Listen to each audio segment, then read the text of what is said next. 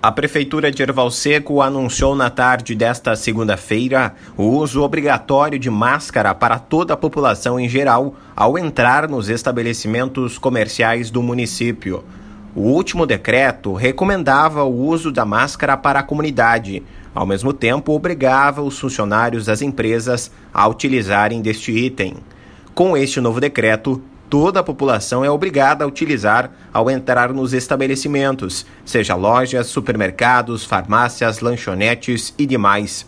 Com isso, cabe aos estabelecimentos comerciais controlar e permitir apenas a entrada de clientes com máscara de proteção.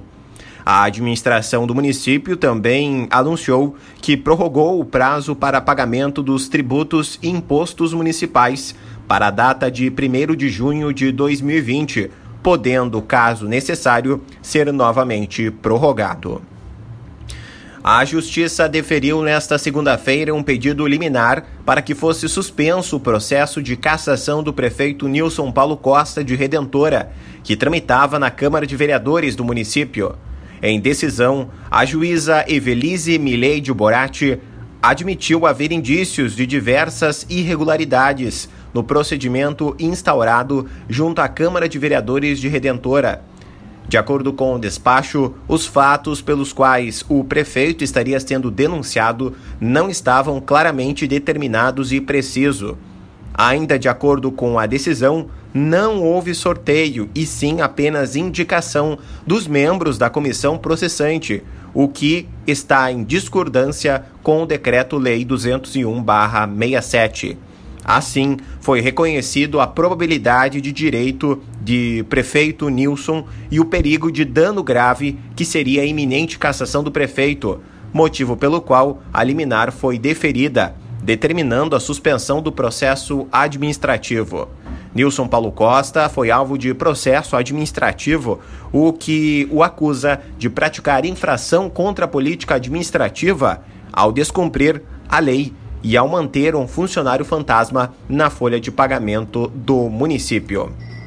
E em contato telefônico na tarde de ontem, a secretária de Saúde de Redentora, Carla Miranda, contou à reportagem da Rádio Avenida de que o paciente que está internado na UTI do Hospital Santo Antônio de Tenente Portela, com suspeita de Covid-19, foi atendido pelo SAMU em sua residência durante o sábado 25.